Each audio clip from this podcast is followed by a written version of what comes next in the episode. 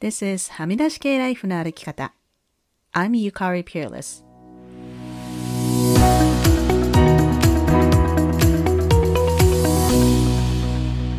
周りが決めた道からはみ出して自分だけの生き方をする人を応援するポッドキャスト。はみ出し系ライフの歩き方。Welcome to episode 262. 皆さんこんにちは。ピアレスゆかりです。師走に入りましたね。年末進行という感じで本当に慌ただしい日々が続いておりますが、あなたはいかがお過ごしでしょうか？私は今仕事の方も忙しいので、ちょっと時間がなくて凹みがちなんですが、このホリデーシーズンはやりたいことだけやって、やりたくないことは極力バウンダリーを使ってノーと言って、心の平安を守ろうと思っています。さて、今週のゲストは、ブロードウェイで活躍されている、ゆうすいみなみさんです。南さんとは数年前からインスタでつながらせていただいていたのですが、今回初の書籍を出版されたとのことで、ぜひそのお話も伺いたいなと思ってお招きしました。それでは早速、南さんとの会話をお楽しみください。今週のゲストは、ゆうすいみなみさんです。どうぞよろしくお願いします。よろしくお願いいたします。えっ、ー、と、そしたら、最初に簡単に自己紹介をお願いします。はい、えー、はじめまして、皆様、えー、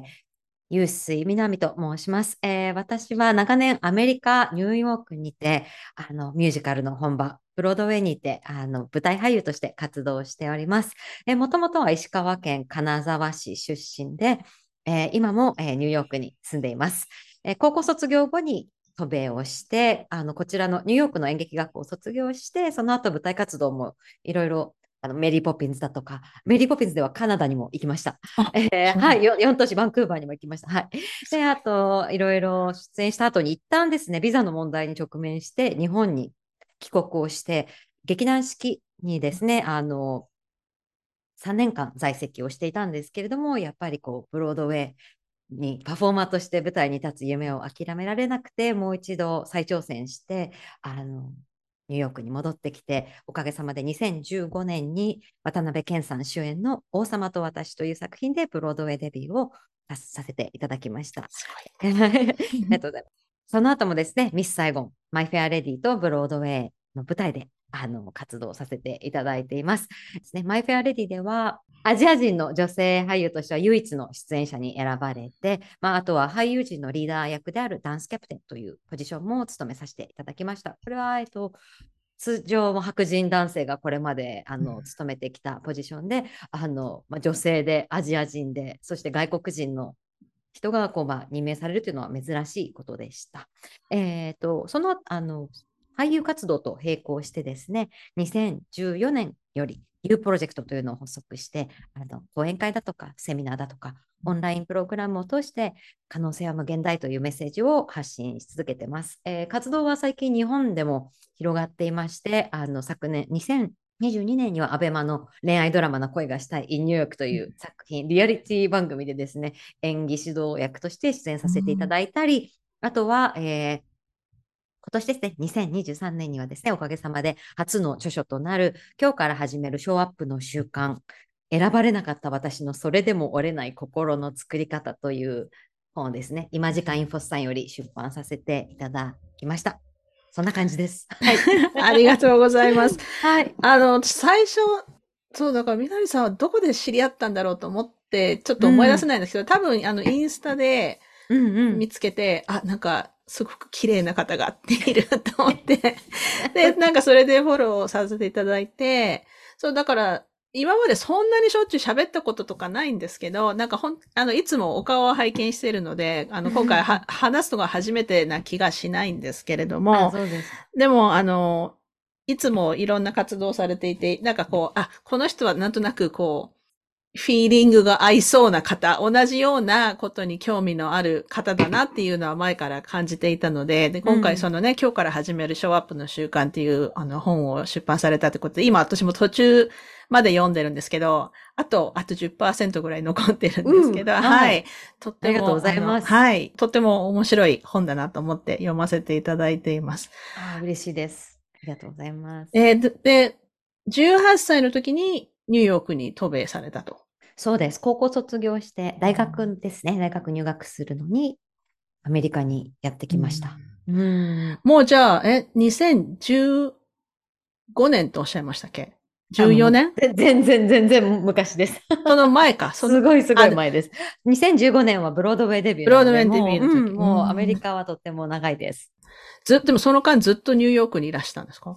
えーと、そうですね。基本はニューヨークで、あの、舞台活動が始まると、もう最初はもう下積み時代が長かったので、私は、うん。あの、ぶアメリカっていうのは、あの、プロの劇場が全米にあるんですね。全国にあるので、あの、いただけるお仕事を、あ、お仕事をいたくださる劇場にはどこにでも行くという感じだったので、うんうん。もう全米、あとはツアーですとか、ツアーの場合は、メリーポピンズのツアーは2012年から13年まで、1年、約1年半でうん450回出演したんですけれども、あの、北米で54都市回りました。すごい。カナダも4都市回りました。ねいや、今、確かにその、その部分をちょ、ちょうど読んでいて、そうだから、えっと火曜日から日曜日まで、はい。公演があって、そうです月曜日は移動すると。そうです。唯一のすごい休園日。すごい。めちゃハードスケジュール。そうですね。あの実普通に質もう休みないですから。うん普通に飛行機に乗るだけでも疲れるじゃないですか。ね、日本に帰るとか、ね、バケーションとかでも、なんかその飛行機の旅ってすごく疲れるし、まあもちろんバスとか電車とかでも疲れますけど、すごいなと思って。だからやっぱり、すごいメンタルを鍛えないといけないでしょ？ブロードウェイとかそうですの人ねたちは。うんまあもちろん体もね、そうですけど。そうですね。両方ですね。やっぱりこう、やっぱり心と体ってすごく密接につながっているので、あの、特にツアー中なんてもう毎週住む場所が変わるわけですよね。うんうん都市が変わるので、うんホテルも変わって、寝るベッドも違うし、うんうん枕も違うし、食べるものも違うしっていう中で、やっぱり心がぐらつきやすいんですよね。うんで、そんな中で、こう、心心がこう、そわそわしたまま舞台に立ってしまうと、あの、そ、すごく怪我をしやすかったうんりとかうんで、それで結局体で怪我してしまうと、私たちの場合は舞台立てないと失業になってしまうので、あの、本当に、あの、一瞬のミスというか、うん。それがもう重大な、ね、あの、もう、うん、本当にそれでたくさん、もう特にメリー・ポピンズって作品は、あの、セットが重かったので、それを支えるために舞台が鉄だったんですよね。鉄でできる、あー鉄製で。うんうんうん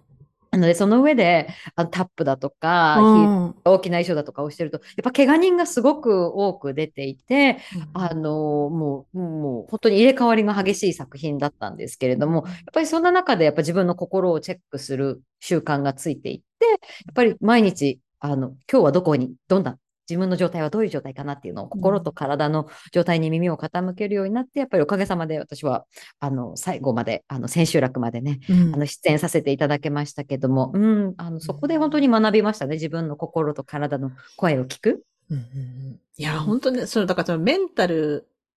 を鍛えることとか、マインドセットの大切さとか、やっぱりそういうのがこの本にすごく書かれてるなと思ったんですけど、あの、タイトルを見て最初に私は思ったのは、やっぱりだからそのショーアップっていうコンセプトが、私もすごく大事だと思うんですけど、ショーアップってなかなか日本語に訳しにくい、こあの、フレーズだと思うんですよ。で、もちろんその、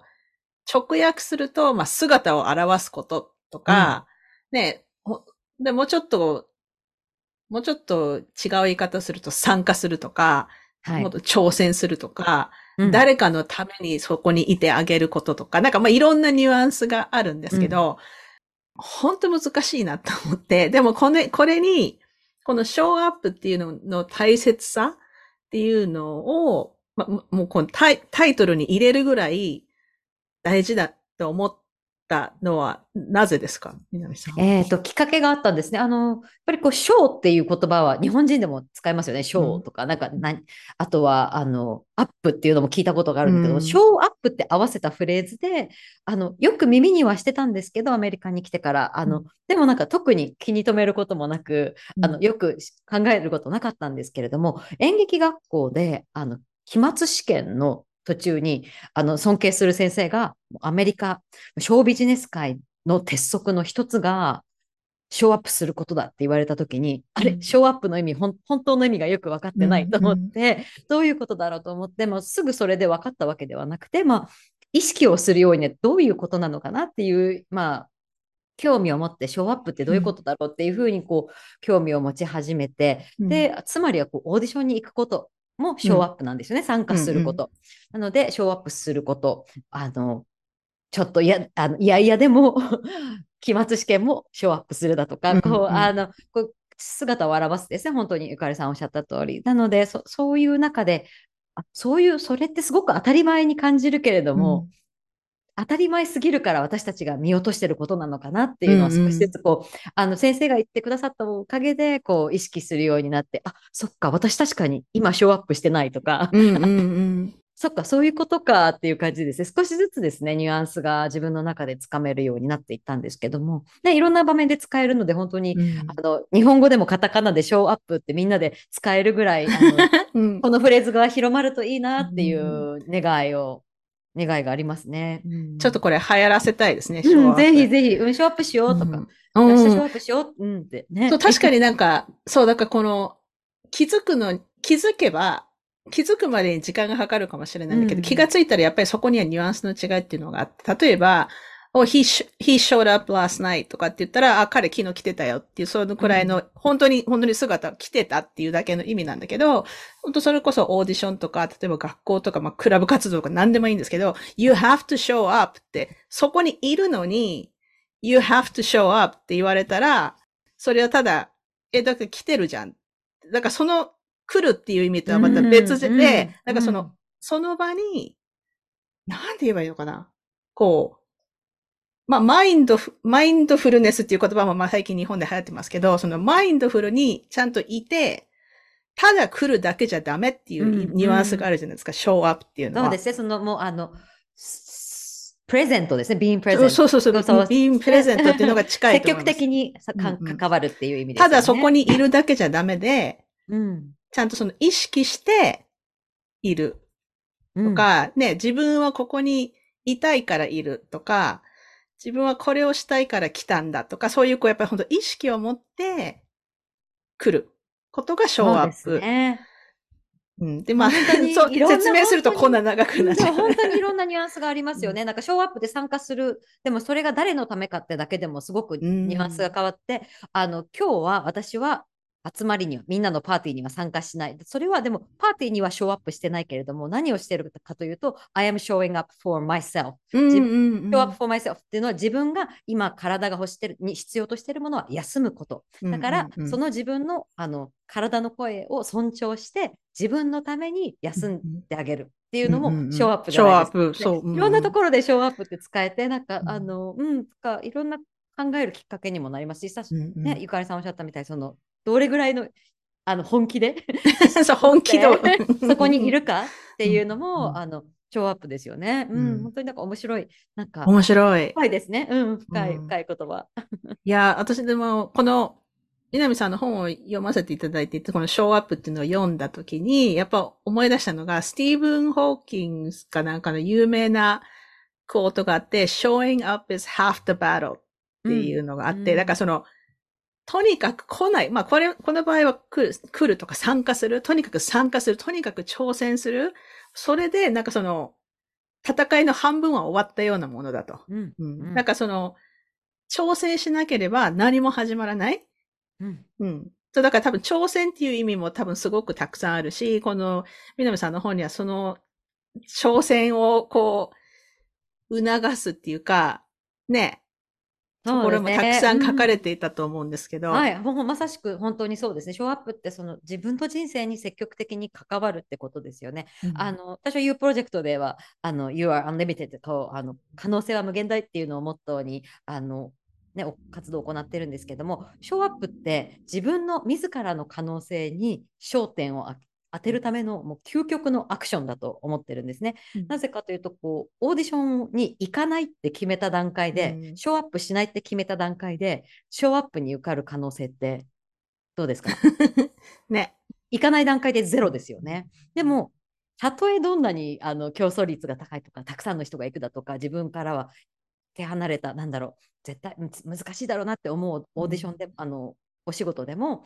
ショーアップした段階、その場に行った段階で、可能性はゼロではなくなるわけじゃないですか。なので、そのもうたとえ0.00000何パーセントだとしてもそのかすかな可能性にでもとりあえず可能性を辞退しないで可能性に焦点を当てていくこと、それがショーアップだなっていうふうに感じていて、あの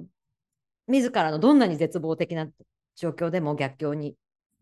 直面していてもそこでショーアップしないかするかっていうのは自分のために、ね、可能性を焦点当ててあげてるかあげてないかの違いで,、でも可能性を感じる毎日の方が圧倒的に 楽しいと思うので、うん、なんかね自分の人生はもう絶望的だと思うよりもちょっとでも、うん、あもしかしたらできるからとか、うん、あもしかしたらって思える方がやっぱり毎日って楽しいと思うので、そそこかなっていうふうに感じています。うんうんう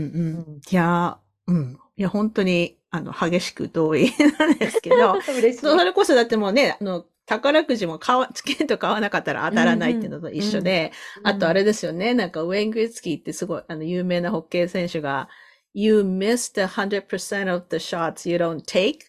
はい。うん、だからね、あの、まあ、彼はホッケーの話をしてるんだけど、だから打たなければ、打たなかったら、そのミスする確率は100%であると。うん。うん。でも、打てばゼロではなくなるわけですよね。うん。うん、すごいな。まさしくそうですね。うん。本当あの、これはすごく皆さんに、なんていうのかな、意識してほしいことだなと思うんですけど、で、もう一つ、この本を読んでいて、うん、やっぱりこれ話さずにいられないのは、うん、やっぱりブレネー・ブラウンの話が出てきて、バルネラビリティの話もすごくたくさん書かれていて、またね、このバルネラブルっていう、まあ、私はカタカナ発音でバルネラブルって言ってますけど、うん、これも本当すごく日本語にしにくい言葉。うん。本当そうですね。もう発音から、あの、発音からね、あの、ハードル高いので、本当に、日本人が不得意とする、なんかね、いや、あの、私たちが、あの、言い、なんだろう、言いにくい、発音しにくい V も V、B も L も R も全部入ってる。全部入ってる。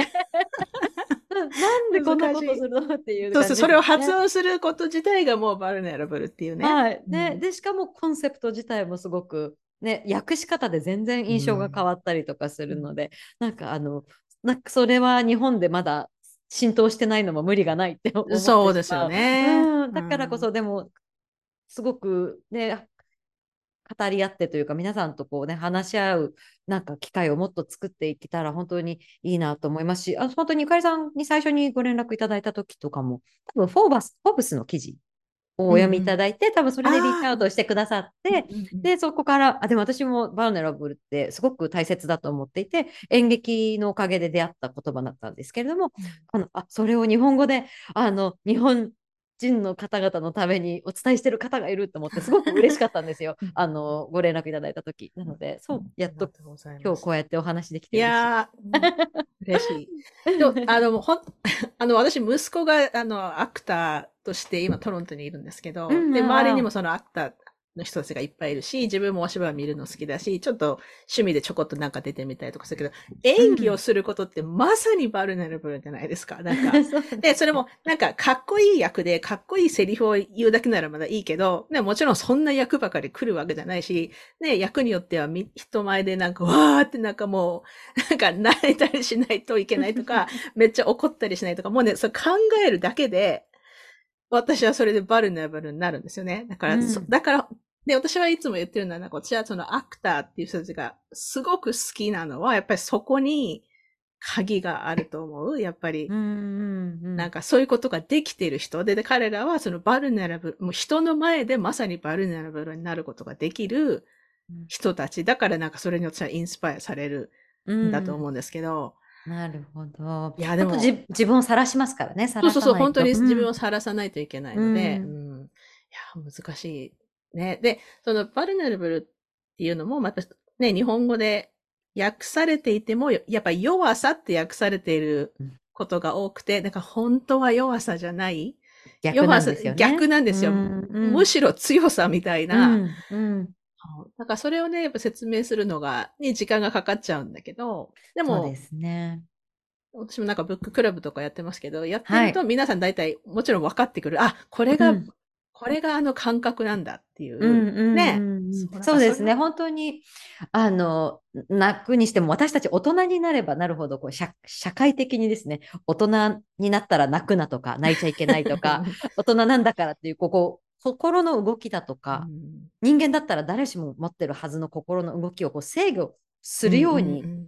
ね、学校でもこうね、何も言わずにも、もう、あの、ひ表現しない方がいいいい子って、ね、カテゴリーされたりとか、うんうんうん。そうじゃなくてね、心の動きは誰でもあるもので、で、それをこう、私たちが悲しいっていう気持ちとか、怒りだとかを抑えてしまうっていうことは、お同じ分だけ喜びを感じる。ね、私たちの感度もそっちもね、うんあの、ナムですね、こう、あの、うん。麻痺させちゃうわけなんですよね。なので、その心の振れ幅を減らしてしまうっていうのは本当にもったいないうん。感度を、うん。ね、あの、その、やっぱこう、社会的なプレッシャーが、その、ね、大人だったら泣いちゃいけないっていう、そうん。それ自体をまず問いかける、ね、うん。あのね、ぜひぜひなんかこう、もっと、そうじゃないよねって話、うん。こう、人間だったら誰でも感情があっていいんだよねって言える、ね、会話に変えていきたいですよね。そういう中でやっぱ、うんうんボルナラブっていう言葉は、本当に避けては通れないそう、そうなん単語ですよね。ねもっと、もっともっと日本の人に知ってほしいんですけど。うんでもそういう意味ではやっぱ演劇って本当にキーじゃないかなって思いますね。うんやっぱりこう、うん人間のストーリーですし、私たちが劇場に行って感動する時も、何が感動するって、その、まあ、ストーリーがあって、普段は私たちがこう大人として、まあ、子供でもそうですけどこう、認められない感情とかがもうずっと抑えられてること、うん感情とかがあっても、別なストーリーを見ることで、その登場人物の人生と私たち自分自身の人生を重ねて、うん。どっと泣いてしまったり、感動して泣いてしまうときに、クレンあのカタルシスですね。感情の心の浄化が起きるわけですよね。それがやっぱり演劇が与えられる素晴らしい作用だと思っていて、あのそういうこう人間である限り私たち全員が演劇からあの得るものってたくさんあるはずで、うんでそれをなんかこう人間ってこうだよねそもそもこうだよねっていうこうん。う心を動かせる場所というか安全な場所というかうんを提供しているなと思うのであの、ね、私たちが感動する時って俳優たちもボーナラブルになってこう、心を晒してこうありのままを晒してでそこにねこうそれで観客のこう金銭に心の金銭に触れるというか、あのもっともっと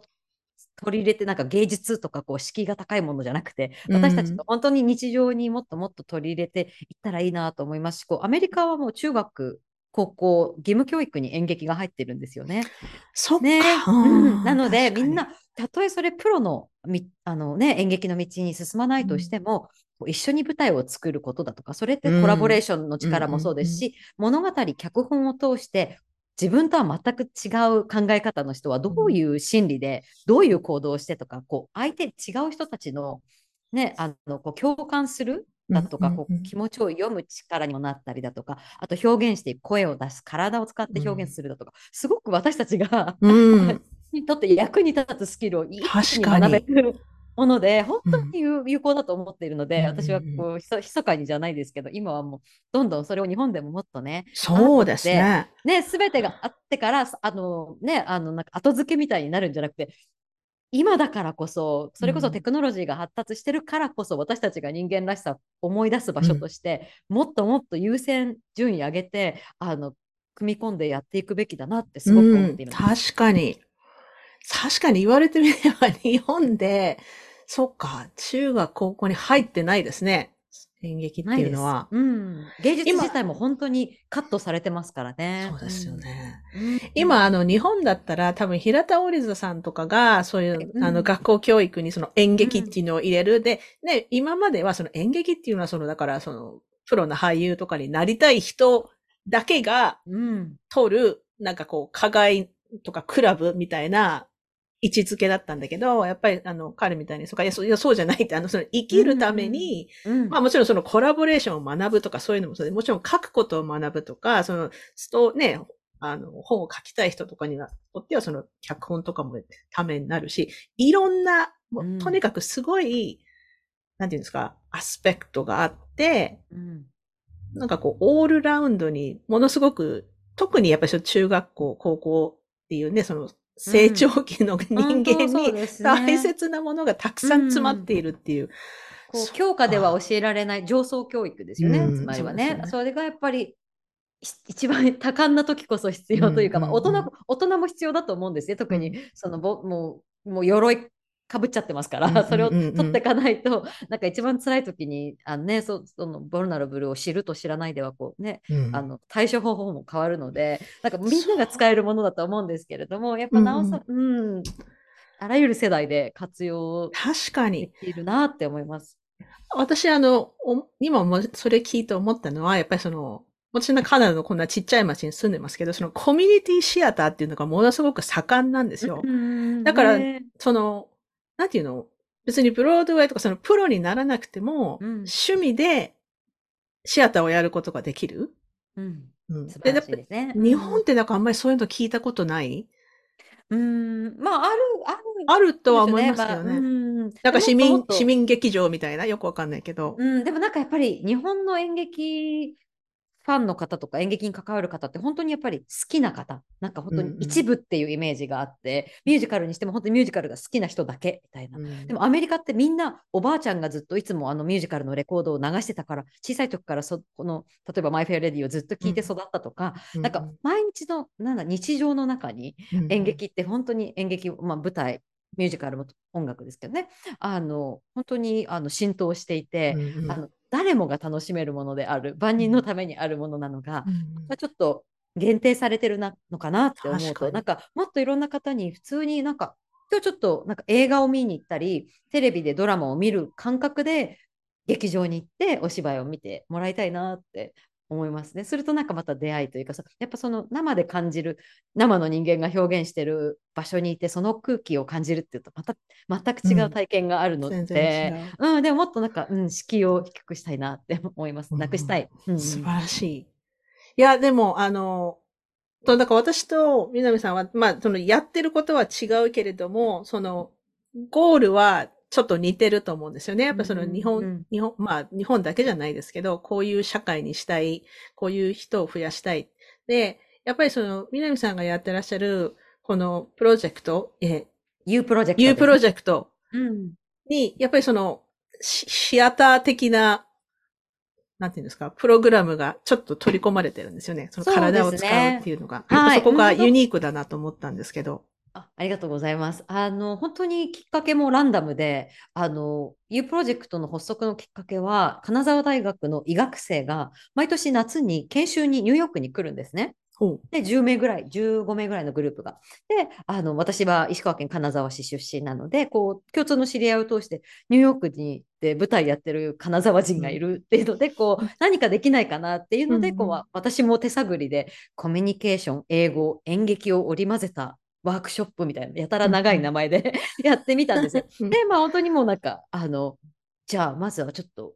やってみようかと思ってですね、もうやっぱりこう優等生じゃないですか、医学生ってうんもう。うん。まあ勉強できるので、もう、あの、語彙も、英語の語彙も十分あるはずなのに、すごく最初はやっぱり怖い表情がもうこわばっていて、うんあの、緊張していて、で、あの、目も合わせないし、あの、あの、どうしたかなと思ったんですよね。でも、最初に音楽を流して、アップテンポの音楽を流して、ステップタッチって、もうアメリカだとプロムとかね、うん。普通にダンスパーティーがあるので、うん。みんな音楽に合わせて体を動かすことに慣れてるんですけど、日本人ってダンス教室に行かない限り、体を動かさないじゃないですか。そこに、そこにパーミッションがないんですよ。こういう許可を与えるっていうのが自然にないので、そこで私が思いっきり許可を渡あげるわけですよ。じゃあ音楽流すからこう横に一歩踏み出して手を叩いて、これだけです、うんそれだけ、うん。それをしてたらもう一気に彼らの表情がほぐれて、うん体がほぐれるともう全然表情も変わるしその後うんゲームをしているとどんどんこう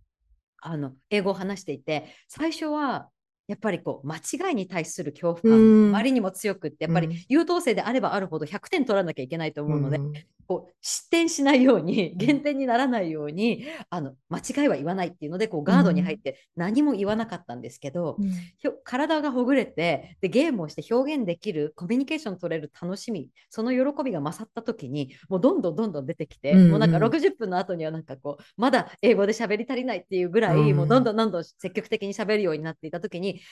これはなんかただ私は英語を教えてるわけじゃないし、コミュニケーションじゃないしただ演劇のツールなんだろうあのエクササイズをしただけじゃなくて彼らは自分自身の中にあるポテンシャル、うん。可能性を発見したのかなっていう感じて、うんうん。それはなぜかというと自分には無理だとかこう間違えちゃダメってところから、うん。あれこれ面白いちょっとやってみようっていう、うん。こう間違えに対する恐怖感を超えて間違えてもいいからちょっとやってみよう。その先に何があるんだろうっていう,、こうね興味を持ってあの踏み出していく姿を見た時にあここには何かがある何か、うん。すごい。すごくそれが面白くて私の中ではあの彼らのその表情の変化だとか自分の中での可能性を発見して変わっていくあのところにこれ演劇ってすごいパワフルと思ってうん。これは演劇人だけのののなんなんだろう独り占めしちゃダメだと思って、でそれをこうよどうやったら一般ねこう演劇舞台舞台見たこともないような方たちにもあ、ね、体験してもらえる場所を提供できるかなっていうところからこう模索ししていったんですけどすあ本当演劇ってねあの役ゆあの役に立つと思います。面白い、面白いと思います。すごい。で皆さん、ぜひぜひ、あの、見てほしいんですけど、じゃあ、ちょっと、このあたりで質問コーナーに入りたいと思います。はい、そうしたらですね、これは皆さんに聞いてる質問ですけれども、はいこれまでで直面した最も大きな試練は何でしたか？そしてそれをどうやって乗り越えましたか？はい。はい。ありがとうございます。あの、ブロードウェイのデビューの直前ですね。が実は最も大きな挫折を体験して、もう13年、もうずっともうブロードウェイのために、もうそれを追いかけて、あの、すべてを 犠牲というか、それのためにもう集中してやってきたときに、もう本当にもう手に届く距離までオファーが来て、本当にもうあと少し、もうほぼ確実っていう段階で落とされちゃったんですね。うん。でも、あまりに、あの、もう、なんだろう。もう電池が切れてしまったように、うん。本当に機能停止してしまって、心が本当に重くて辛くて、あの悲しい時期がもう9ヶ月ぐらい続きました。なので、で、もう本当に体と心って本当につながってるので、もう手の皮とかもむけてしまって、おう。分かりやすいと思って、これなななんでここんなこと体に起きたことないっていう異常事態がやっぱりこう体も教えてくれて何か、うんうん。何か 異常事態が起きてるよっていうのを教えてくれて、うん。あそうかと思ってじゃあどういうことだろうなってここ本当に悲しくて本当にもう表情もなくなって笑顔も一切消えてた時期があった、う長かったんですけどもそんな時にやっぱりこうもう一回自分の心と向き合うきっかけをいただいたわけですね。まあ、それまではこう、まあ、もう本当に goal-oriented ですね。こう本当にうんもうこれをしなきゃっていう、これを達成しなきゃっていう、こう、まあ、自分の目標に向かって、なんか、あの、ちちょっと心の声も無視して、もう、あの、がむしゃらに、あの、うん走ってたんですけども、そのギャップが広がりすぎすぎて、でも一回ちょっとそのゴールを置いて、ちょっとどういう、今何が起きてるんだろうと思って、こう、瞑想も一回真面目に、あの、やり始めた時に、やっぱり心と向き合って、も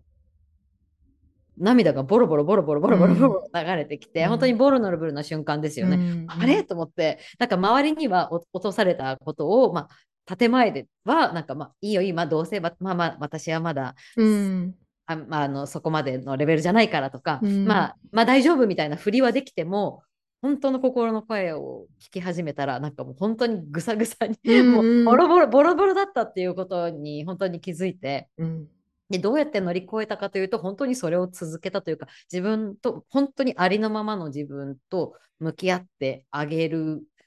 スペースと時間を自分のために取り続けたというかショーアップ、うん。そう自分のためにショーアップし続けてうん。こう周りのためになんかた大丈夫そうなことを言うんじゃなくって、うんうん。自分のために本気今本本気で今どう感じてるのって言ったら、いや、うんボロボロですっていう、うんです まだまだですっていうところをちゃんと認めてあげることができる中である時そのやっぱり自分の中ではもうこれがないとブロードウェイに立たないと自分の価値はないとまでなんか自分の中でももう本当に究極の究極というかもう極端なうん。考え方になってた自分をから手放してそのゴールゴールというかその,、ん。もうその執着してる心を手放してもし一生、まあ、こんだけ長く頑張っておもう追いかけてきたけどももし一生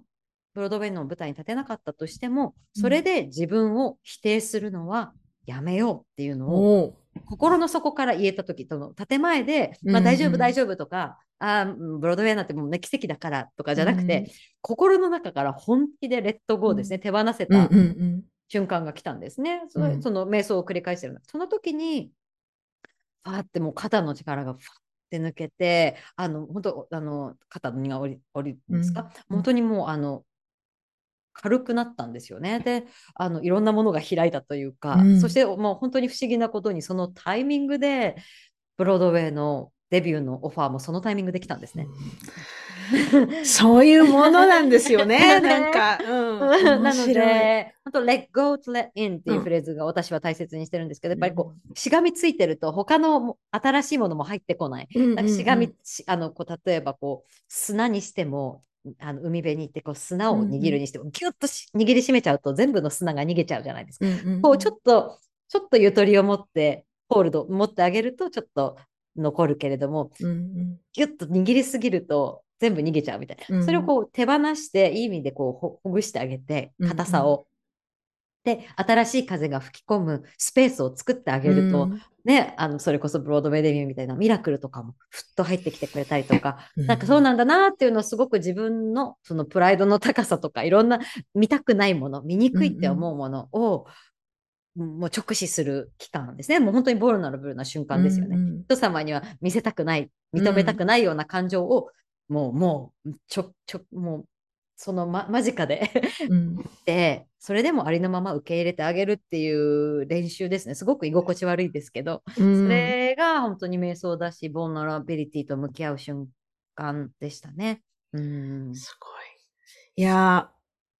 ー、うん。今のお話を伺っていて、やっぱ思ったのは、そのブレ、私もブレネル・プランの本が好きでずっと読んでますけど、やっぱり彼女の本に何回も出てくるのが、やっぱりその curious、その、だから好奇心を持てと。だから、なんかおかしいと思った時に、なんだろうって、私は今何を感じてるんだろうっていうのを、で、やっぱりその、それに直面したくないことの方が多いわけですよ。あ、自分はなんか、実はものすごくがっかりしている。なんかみんなにはうん大丈夫大丈夫ってもう全然平気だからって言ってるけど、本当は、いやもうなんか、めっちゃ悲しいっていうのに、こう直面したくない自分がいたりとか、うんうん。あと、まあもっと、もっとなんていうのかな、こう、保身に走ってる時とか、あなんか、また落ちたって、お母さんになんて言おうとか、うん、ね、なんかそういうのもあるかもしれないし、そのセルフプロテクションに走ってる時もあるし、でもやっぱりそれを、それに気づくことで、私ってこう思ってたんだって気づくと、うんなんかそれでやっぱ肩の力が抜けるし、うんその、うんなんていうのかな、ね、どうしてもこの夢を実現したいって、その、すごい強く思うことと、それにしがみつくことって、あの、すすごく紙一重だと思うんですよ。うんうんね。難しい。本当にそれは難しいんだけど、気がつくとなんかしがみついてるだけになっちゃってることもあるし、それは本当、私自身もそういうことはあるから、でも、うん、ね、難しいですけうど、んあのこの本の中でもご紹介させてもらってるフレーズで Big Y っていう言葉があって、Y って WHY で理由ですよね。なぜするのか。で、Big は大きいですね。大きな理由っていう意味なんですけども、私は本当にあのそれを Big Y を思い出させてもらえたきっかけにもなっていて、そのすごく自分が自分で自分の首を絞めていた時期、苦しんでしまった時期っていうのは、もう本当にそのゴールとか肩書きとか、うん それにしがみついてた時だったんですけど、あれ？でもそもそも私は何のためにうんどうやってこの道を追いかけ始めたんだっけって思って、うんうん。自分の原点に一回こう戻うんろうと思って辿ってみたんですね。するとそもそもは本当にあの私は最初のお仕事をいただくまでに87回オオーディションに落ちてるんですけれども、あのそれをあの最初に受かったのは88回目の正直だったんですけども、その時もインターンとか見習いであの本当にお給料もほぼないような本当に全然あの理想とは思えないような条件なんですけどその時にでも初めてアメリカでミュージカルの舞台を作りを体験させてもらってものすごく楽しくてもう最高に幸せだったんですよね。でだからこそもうこの道に行きたいって本当に本気で思えたので、あでもあの喜びだよな舞台作り一緒に舞台を作る楽しさがもうするのが本当にそれがたまらなく楽しかったからこそ私はこの道を選んだったんだうんよこのブロードウェイ俳優っていう肩書きをもらうためにだけに追いかけてるんじゃなくて、舞台作れる喜びだよなと思った時に、あ私は最初は一つの道から始まって喜びっていう原点から始まったのにいついつの間にかそれが分岐して2つの,、うん。あの道に分かれてしまって喜びからそれたところに、うん。なんかもう執着執着心でそれこそさっき、うん。あねおっしゃったようにあのその、うんそのしがみつくところに走っていってしまったから苦しくなっちゃったんだな。自分の心の喜びをあのね、あの置いてきぼりにしちゃったので、一回ちょっと巻き戻して、ちょっとあの、あの、あの、もう一回喜びのところに戻って、立ち戻って、もう一回感謝の気持ちと喜びを大切にして、それでも舞台をしたいかっていうところで、もう一回一歩ずつ、半歩ずつショーアップしてみようかなっていうところに一回やっぱ戻る必要があったんですけども、うんそれをやっぱそのきっかけをくれたのはそれぐらいガチンと痛いこと、痛い目にあた合わないと。ね、ボルナラブルに自分の気持ちを、ね、と向き合ってあげようなんて思わなかったかもしれないので、うん今となっては本当にギフトですけどね、うんあのあのありがたいですね、そういうなるほどね。チャンスをいただけたのは。うんうんうんありがとうございます。いや、うん、すごくよくわかります。OK。じゃあ、今から10個質問しますので、はい。あまり深く考えずに答えてください。OK。1番、飽きずに何度も見れる映画は何ですか？えー、Love Actually。おー ホリデーシーズンもありますよ今、ねホリデーシーズン、まだ今年私まだ見てないですけど、うんうん毎毎年1回は見ないといけないねやつですね。ううん、あの作品も本当にたくさんボーナラブルなうん瞬間がね、溢れてますよね。でもだからこそすごい感動するんですよね。だからみんな全好きなんでしょうね。然うんうん。あと空港のシーンから始まるじゃないですか。うん。で、やっぱりこう海外に出てる日本人として、こうやっぱ空港空港ってこういろんな出会いがあって、自分も私空港で。大好きな人なあ、ので。本当？ですか？そうなので、なんかそういう、なんだろう、出会い、貴重な出会いだとか、誰かを失うこととか、なんかこう、まあでも、ね、また再会できる喜びだったりとか、なんかいろいろなんか、ね、うん。自分自身の人生も重ねながら楽しんでます、いつも。いいいい映画です。OK、えーじゃあ2番。今何を読んでいますか？もしくは最後に読んだ本は？えー、私結構いろいろ複数同時進行する人なんですけど、わ私もそうです。なんか寝る前はなんかあまりこうあのこう小説とかが好きで、こううんなんか、ね、あのビジネス本とか他のものはなんか別なタイミングなと思ったんですけれども、なんかこう、まあ、今日ボールナラブルのお話もあったのでなんかそのブロードウェイの時に助けてくれた本かとか、まあちょっといろいろなんか悩んじゃって、うんうん。で、あの、その時に助けてくれた本は、ペマ・チョージョンの、あの、When Things Fall Apart ああ、ね。有名な本ですね。私まだ読んだことないけど。あうんうん。ぜひぜひ、あの、本当に、あの、辛かった時期に、あの、たくさん針の先生にも助けていただいてて、で、その針の先生が勧めてくださったうーん本なんですけれども、これはアメリカの針の先生で、私は針の先生にいろいろ本を勧めてもらうのが す好きなんですけど、うん。日本に行った時、日本の針の先生には、うん。もう一つ本があって、命あ命を呼び覚ますものっていう本です。これ、稲葉敏郎先生って東大のあの医学博博士の方なんですけど、うん。すごく芸術、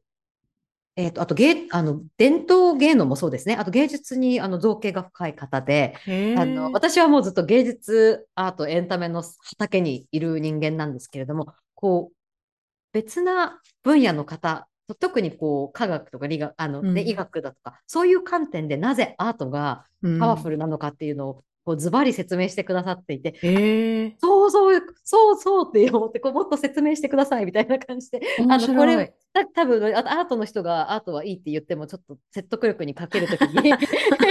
サイエンスの方がうん。だからいいんだよって言われたら、うん。確かにもっと説得力あるなと思っていて、なるほど。その稲葉先生、あのこれもあの本当におすすめです。あのなんかもういつかぜひお会いしてコラボをしたいなって思っている、勝手に思っています。面白そう。ありがとうございます。ぜひぜひ、はい。OK、じゃあ3番。何が怖いですか？怖いものは何ですか？怖いものは自分の持てる能力すべてを使い切らないで人生を終えること。うーん。わかります。わかる。うん。だから、ショーアップしないで、うんショーアップする前に、時間切れになってしまうこと？うん。それを私もよくわかる。そうですね。人生のこう転機となるあターニングポイントとなるときは毎回こうこれしないと後悔するって思った時なんですよね。うんうん切りをするときは自分の人生の舵を切ってこう変える思い切った変化例えば劇団四季を辞めてもう一回アメリカに渡ってブロードウェイ再挑戦するときもあこれもう一回挑戦しなかったら一生後悔すると思ったので、うんうんこっちと思って、うんうんうんみんながびっくりする うんことでしたけどねみんなこう劇団四季でこう保証されたポジションをあのにさよならをしてしまって全く保証のないアメリカに行くっていうのはね、ロジカルじゃないですよね。うんうんうん でも自分の中の感覚で絶対これい、やらないといけない。うん後悔するっていうのが、うんただそれはそこでねアメリカに渡ったところでブロードウェイに立てる保証なんて一切ないですし、ましてや舞台に立ったり舞台で食べていけるかっていう保証も一切ないですけどもそこにまあ結果に私のコントロールは100%ないですけど、うんうん。挑戦するかしないかを決める、うん。アメリカに行って挑戦するかしないかは私にコントロールがあったので、それをしないことにすごく絶対後悔するなっていうのがあったので、そうですね、後悔のないうん。人生。人生。うん、ありがとうございます。OK。じゃあ4番、座右の銘は何ですか？座右の銘は、You are unlimited ですね。ううん。ん。なんかこう、すごく、うん、無責任にこう、可能性は無限大って言ってるわけではなくって、うん。ちょっと例えば例え逆境だとか自分がちょっと難しいだとか限界って感じるときにどう捉えるかだと思っていて、その中でだから無理って言ってどうせダメだって思うよりもでもひょっとしたらどうやったらこれを自分の中でチャンスに変えられるかな、うん。逆境難しい時にこれをどうやったらっていうふうに自分にとってあの有益な考え方うんうん捉え方を選ぶためのモットーって感じですかね。うんうんう やっぱりマインドセットですよね。うん、そうですね。うん。ありがとうございます。OK、5番、えー無人島に島流しにされました。一個だけ何か持って行っていいって言われたら何を持っていきますか？スマホとかはダメです。人もダメ。船とかもダメですよ。うーん、難しいですね、これ。あのーこれかなり恥ずかしいんですけど、ボーナラブルですけど、あのー私は、式辞めるときに仲間にもらった猫の人形があって、あの小さい時はあの猫2匹い実家で飼ってたんですけど、そのうちの1匹がまゆちゃんっていうんですけど、あのかいお蚕のまゆみたいに白かったので、うん。それに似てるのをあの仲間が買ってくれて、こうプレゼントしてくれて、それを大切にしてて、だからツアー中とかもあのすごいどんなに辛い時があっても、うん。こう人形の表情は変わらないじゃないですか。うんうん。いつもそこで穏やかにいる存在として あのぜいろんなところに連れ回ってて、あのインドにヨガ修行に行った時も一緒に連れてったりとか、うんうん。でここなんでしょう心の支えというか落ち着くんだ。落ち着きますね。なんだろうこうわ笑える笑えるというかなんだろういろんなところで写真撮るんですよ。いろんな 違う背景で。うんうんうん。インドに行ってもそうだし全国50何都市回っててもなんかそれなんだろうすごいちょっと変な人になっちゃいますけども。いやいやいやいや。そんな意外な一面かもしれないですけど、そんな、そんでも最初結構持って回ってる俳優は結構いましたね。いろいろ。自分,うん。い、わ自分のんワンちゃんに似てる人形とかね。うんうんうん。じゃあ、その、まゆちゃんを連れ、連れていく。はい。かなと思って、すごくなんか、まゆちゃんを他でつ作れるんじゃないかなとか、あの、映画でありますよね。あの無人島に行くので、なんだろう。ヤシの実か何かを人にするみたいな。ああのーなんだっけ、えっとトム、あトム・ハンクスの、私あの映画がすごい好きで、あの、バレーボールのウィルソン。うん、ウィルソン、そうそううんそう、だからそれを、をウィルソンってか名前をつけて、はい、で、あの、ウィル。ソンが友達になるじゃないですか、バレーボールがね。はいうんうんうんうん私あの、あの話がすごく好きでっていうのは、やっぱり人間って多分、ああいう行動に、うんやっぱりちょっと極限状態になって自分一人しかいなくて、話す相手もいなかった。ら絶対そうなると思うから、すごい私はあの映画が好きなんですけど、じゃあ、うんそなんかそんな感じです本か当にそんな感じ。です。でも本当人間ってそうやってつながりを求めるじゃないですか。ね、そうそう。うん。ブレネ・ブランドさんも言いますよね。その、そのボーナービレッジで結局はそのつながりをうん作るときには、つながりがないと生きていけないうん。生き物なんだっていうね。ですよね。うんなので、まあ、代わりになんか流れてきたもので作れるかなと思ったんですけども、でもやっぱりちょっと、まゆちゃんでいいかなとうんうん思って。いいですね。ありがとうございます。OK あ。じゃあ6番。最近どんなことで涙を流しましたか？えー最近はですね、えーこの秋は日本に長く滞在させていただいたんですけども、えっと、国民文化祭ってゆかりさんえ？聞いたことあります？日本人の方、あんまり、ね、こうに国民のためにあるんですけど、あまりまだ知られていなくて、うんうんでもじあの国体は聞いたことありますよね。はいはい。国体の文化版なんですよ。ななの、で、毎年、こう、各都道府県が持ち回りで、あの、文化祭を行うというので、実は。はい、第38回国民文化祭があったんですね。それと併載されるのが、第23回全国障害者芸術文化祭っていう併載されるんですね。で、たまたま私のふるさと石川県が今年はあの主催だったので、文化庁さんと石川県が共催で行ったんですけど、その開会式にですね、あの天皇皇后両陛下もあのご臨席の中あのパフォーマンスさせていただきまして、そのあのその中でですね、こう県民の方250名の方が、あの出演なさって、で私が最後に歌わせていただいたオリジナルのソング、歌が、あの中で、あのあ聴えー、と聴覚ですね、にあの障害をお持ちの方々の手話、手話グループですね。の方々と共演させていただいて、その私の歌オリジナルソング、まあ、あの、まあ、あの、ふるさとへの思いだとか、一人一人の輝きについて歌う曲なんですけども、彼らはこう手話で表現してくださって、共演させていただいたんですね。で、それ終わった直後に、あの、舞台、あの、袖でですね、あの、あの、ご挨拶をさせていただあの、ありがとうございましたっても、お互いもう号泣で、こんなチャンスはもう、うんめもううんなかなかないというか、こういう、こう、一つ一丸となって何かを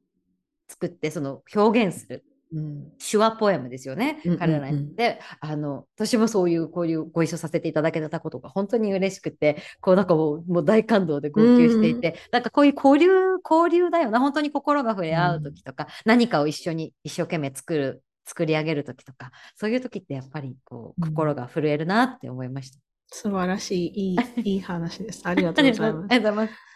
Okay, じゃあ7番。どんなことがあなたを脆く感じさせますか ?What makes you feel vulnerable? そうですさっきね。から何回も出てす。ますけど。いやーでも本当に、うん、私たち俳優の仕事はお客様に感動を与えることなので、ね、感動ってあの英語だと I am moved とか I うん am touched って言いますよね。それは何が触れられたり動くのかっていうと心が動いたり、ふ触れられたりするわけなんですけど、ね、日本語でも感情が動くから感動って言いますけども、なのでこうこ心と心を扱う職業ではあるんですけども、でも自分の中で自分の頭で考えている思考と心が言ってることのギャップが広ければ広いほど脆くなるかなってうん。思っていて、あのそれこそ劇団四季を辞めてアメリカに戻ってくる時も頭ではロジカルには、うん。あの明らかにここに残った方が保証されうん。るポジションだし、あの演出助手だとかこう翻訳だとかすごくあの貴重なうん件をたくさんさせていただいていたのであの頭では分かるんですけれども心がもう一回ブロードウェイチャレンジしたいってこううん。叫んでたので、そのギャップがあまりに広すぎて、うん。こうこうすすごく泣泣いてしまうきっかけがあったりとか、あのなんかこうそのそれこそブロードウェイのねあの挫折でもこう頭では大丈夫って言い聞かせようとしてるけれども、心がもうボロボロだった時に、うん。やっぱりそこでやっぱり一番 vulnerable ですね、うん。とうん、もろく感じますねあの頭で言い聞かせられない分、うんあのそこでちょっと多分どうしようサレンダーって感じですこうもう幸福というか、あのうん委ねるっていう状態になるんでしょうね。うんなるほどね。うん。そうね。そのギャップが、ギャップがあると、バルネブルに感じると。そうですね。なんか、うんボナブになるの仕事みたいな感じなので、俳優だと常に感じ、心を開けて感じるんですけれども、泣いたりとか、こう、すごい、もうさらにもう一掘りされる時っていうのは頭とちょっと戦ってる時ですね。うんうんうんううんん。なるほど、なるほど。面白い。ありがとうございます。あーじゃあ8番。タイムマシンで過去に戻れるなら何をしたいですか？えーっと、これも同じ時期に戻るんですけど、ブロードウェイデビューができた時に、叶った時にもっと盛大に祝いたいなって思いました。うん。やっぱりちょっと多分、まだ傷を引きずっていたと思うので、なんか多分、お私のこう、まあ、やってる活動で U プロジェクトのモットーの一つで Celebrate Every Victory っていうフレーズがあるんです。こうどんな小さな勝利も祝おうっていうフレーズなんですけど、このビクトリーっていうのはどういうことかと勝利っていうとなんかこうね受験合格とか就職とか、お大きななんだろう成果ってイメージがあるかもしれないんですけど、私の中ではこうちょっとした成長だとかうん。こ些細に感じることでもどんな進歩でも成長でも盛大に祝っていこうっていう、うん。その小さなものをイエスとして肯定して積み上げていくからこそうん。どこかにたどり着けるみたいな、あのふうに信じているのでこうやっとこうやってあのね、目指してたものが叶った時にでもやっぱり祝いきれない自分がいたので なんか多分ね心がまだちょっと麻痺してたのうんだと思うので、ちゃんとしっかり祝ってあげたかったなって思いますね。なるほどね。うんうんうんうんそう多ね。分、88回目の正直で、その、ブロードウェイデビューの10、10、ん？うーんと、10年前ぐらいですね。その最初のお仕事いただいた時の方が、多分よっぽど盛大に 祝っていると思うので、もっと素直に、あの、ね、できたって言ってあげられる、なんか、心の振れ幅をもう一回と、ね、す一回ちょっと麻痺してしまっていたので、あの、うんその時はと思って、あの、そうだな、祝ってあげ祝をちゃんと祝わなきゃダメだよねって 思いますね。なんかその、じなんていうのかな。で、反対の意味でも、例えば、まあ自分がある程度、こう、自信がついてきて、仕事もちゃんと来るようになると、やっぱりそういうのも喜ばなくなっちゃうじゃないですか。当たり前になってくるから。うんね。うん。いや、なんか実は、自分はすごいことしてないしてるじゃんって、なんか、ねうんうんうん。うんそうですね。なんかやっぱそれって感謝と比例しますよね。なんかその、うんそう感謝の度合い、だからそれをできない時って感謝の気持ちも多分薄れてる時なのかなと思うと、確かにもう一回それがどれぐらい奇跡的なことなのかっていうのをもう一回見つめ直して、えなんてラッキーと、うんななんてありがたいことなんだって思えたら、多分もっと素直にうん。お祝いできるのかなと。確かに。えーそうです。ね。うんうんうん。ありがとうございます。ありがとうございます。OK。じゃあ9番。今ハマっているものは何ですか？今というか今年でもいいですか、うんうんえっ、と、ガーデニング。おお あのーベランダ、まあ、ニューマ私はニューヨークうん。のマンハッタンに住んでるんですけれども、ベランダにちょっとずつ緑を増やしていっていて、うんうんそれが今年は楽しくて、この夏も、あの少しずつわからないなりにやっていて、でも毎日の成長がそれこそ Celebrate Every Victory で、うん。ちゃんと育ってるんですよ、わかる。こんな本当に生きてるって思いますよね。目から目からちゃんとあの芽生えてうんくれて、あの種から芽生えてくれてとかそう小さな成長とかが嬉しくって、なんかそれが楽しみでもあったのででもねまた自分の人生もそうだし、こううんそうだよねもっともっと今日感謝だよねと思ったりとか、うんいろいろ学ばさせてもらったので結構また来年はどうしようかなという感じであの妄想してます。いいですね。はいありがとうございます。OK。あーじゃあ最後の質問です。今何に感謝していますか？今感謝していることは、健康と心の平穏、ピースですね。うん。わかります。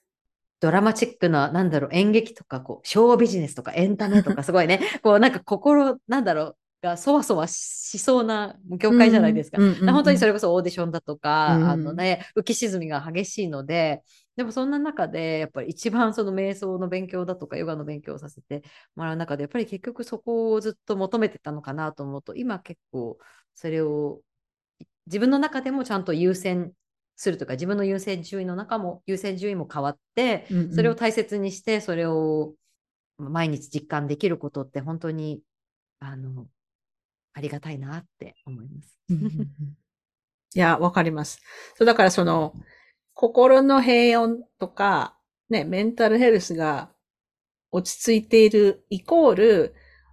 何も悪いことがないとか、何もいいことがないわけじゃないじゃないですか。いいことだっていっぱいあるし、嫌なことだっていっぱいあるんだけど、うん。それでも、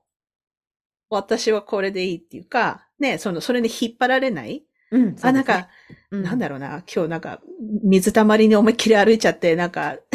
なんかスカートにめっちゃ染みついちゃったとか、あーとか、ね、好きな靴が汚れちゃったとか、もうなんかついてないとか思うけど、でも、それ、クリーニング出せばいいしさって、なんかこう、うん。それってこう落ち着くことができる。うん。うん、っていうのはやっぱり本当私もそれは自分でもあありがたいと思うし、なかなかそこにい行く、そんな簡単じゃないと思うんですよ。その、そのニュートラルな平和な状態にずっといられるわけでもないし、ね。もちろんその練習でそこにたどり着きやすくなるっていうのはあると思うんですけど、そうですね。その些細な変化をキャッチできればできるほど、こう、調整もしやすいですよね。うんうん。こうすごく大きく外れた時だけに気づい あ、戻さなきゃじゃ、だと大変ですけども、うん。ちょっとこっち行ってるなとかが、やっぱり日頃心の声を聞く、ね、あの、習慣をつけておくと、やっぱりこう、あ、今こっちに行ってるから戻してあげようとか、ちょっと微調整がしやすいので、ね、こう、穏やかなところに、のゾーンにいやすいかなっていうのは、前はもっともっとすごく、それに流されて、ん。ね、こう特にオーディション受かったり落ちたりだとかね、うん。それでこうすごく気持ちが左右されて、なんかもういつもなんだろう不安だったり、焦ってたりとか、そういう気持ちで忙しかったのが、うんうん。今はそういうところに行きそうになった時に戻してあげる、それこそ呼吸、呼吸法だとか、うん。いろいろツールをね、学んでいく中で、やっぱりこう、あと考え方ですね、マインドセットだとか、で、少しずつこういう自分が一番穏やかでいられる場所を守ってあげられやすくなってるのは、本当にあのいろんな方々にの知恵を あのあの与えていただいたからかなって思いますね。うんうんうんあの、なんか最後の最後に気がついたんですけど、特にやっぱりそのアーティストの人とか、そのオーディションとかに行くことが多い仕事の人っていうのは、やっぱりそれに自分の価値を紐づけてしまうとしんどいでしょ、だから自分はオーディションに落ちたから、うん自分はもう俳優として全然ダメなんだとか、才能がないとか、そ、うんそれは違う。た、たまたまこの役、このオーディションでは自分がそのふさわしい人間じゃなかっただけ。うんうん。で、やっぱりそこに、その自分はこれでいいんだと、I am enough っていうのをゆす、あの、南さんの方にも出てきたと思うんですけど、それが分かってると、その、ニュートラルのところに戻しやすいのかなっていう気はしますよね。そうですね。その自分には本質的に価値があるってうん。思えるところから全てをね、それ全てと向き合えるとね、もっと楽ですよね。だからうん毎回自分、自己否定に入ってしまうと、けうんね、結果イコール自分の価値だとね、うんその自分の定義にしてしまうと、やっぱりもう心が持たないですね。うん 多分オーディション10回ぐらいで諦めてたと思いますけれども、うんそうじゃなくて、そんな、それは出来事として、その自分のスキルを磨く場所で、今日はこれがみなあの学べたとか、自分にとってこうやっぱり有益なものをこうそこから抽出していくというか、どんな出来事でも自分のために自分が積み上げられるものをこう見出していくというか、うんうんうん、そういう捉え方って大切ですね。うんいやー、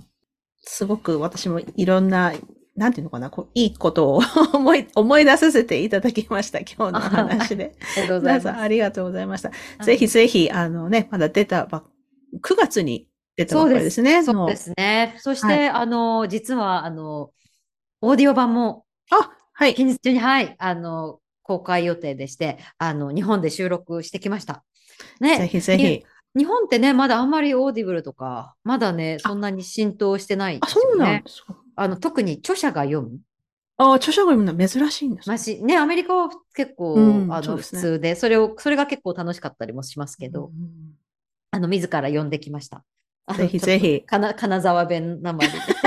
いやいや英語なまりでひ入っぜひて、あの、なので、あの、ぜひ両方でお楽しみいただけたら嬉しいです。はありい。がとうございました。今週のゲストは、ゆうすいみなみさんでした。ありがとうございました。どうもありがとうございました。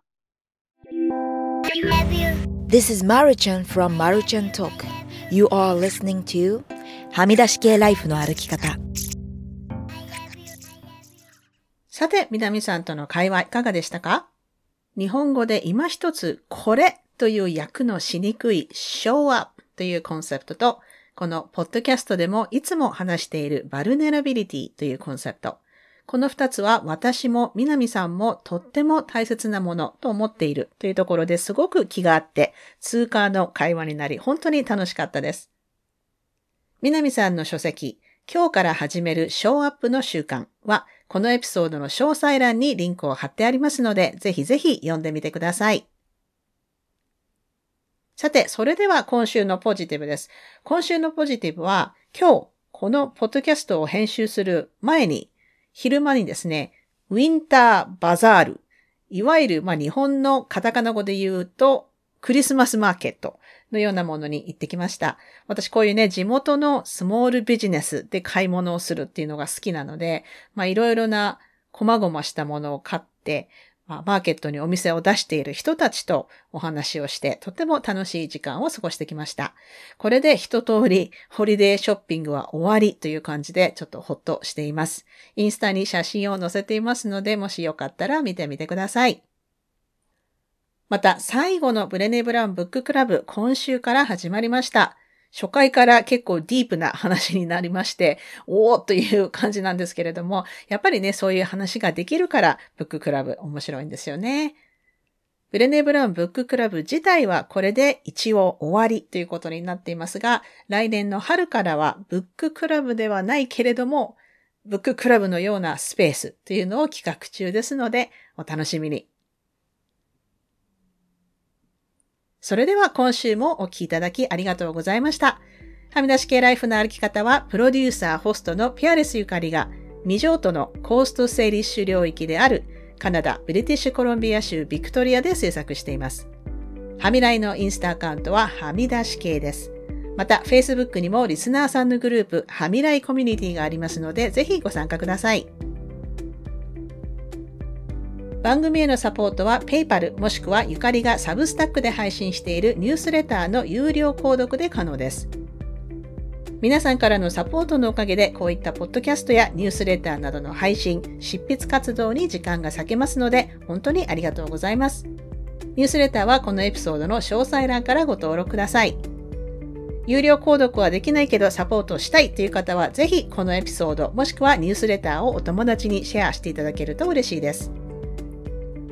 今週のポジティブ、今週のブレイブ、エピソードの感想はいつでも歓迎ですので、はみ出し系 at gmail.com までどうぞ。はみらいを気に入ってくださった方は、ぜひお聞きのポッドキャストアプリにて、はみらいのレビューを書いていただけると嬉しいです。レビューを書いていただいた方には、はみらいステッカーをお送りしますので、住所を教えてください。さて、ここまで聞いてくださった方に今週の内緒話をお話します。今週の内緒話は、これちょっと前のことなんですけれども、髪を切りに行った日の朝に、今日髪を切りに行くから、髪や、髪髪って言ってますけど、髪洗わなくていいよねと思って、でもまあシャワーには入りたかったので、髪を洗わずに体だけ洗おうと思ってお風呂に入ったら、気がついたら髪を濡らしてシャンプーをつけてたんですよね。これ多分やったことある方もいらっしゃるかもしれないですけど、こういうのってもうなんか体が自動的に動いていて止められないっていうか、まあ別に髪を洗ったからダメってわけじゃないですけど、一人でなんかお風呂の中でちょっと笑ってしまいました。あなたはそういう経験ないでしょうか？私もあるっていう方はぜひコメントしてください。というわけで今週も黙らない女、黙らない人でいてくださいね。Be brave Be kind, but don't be silent. Your voice matters. Stay safe, everyone, and thank you for listening. Bye.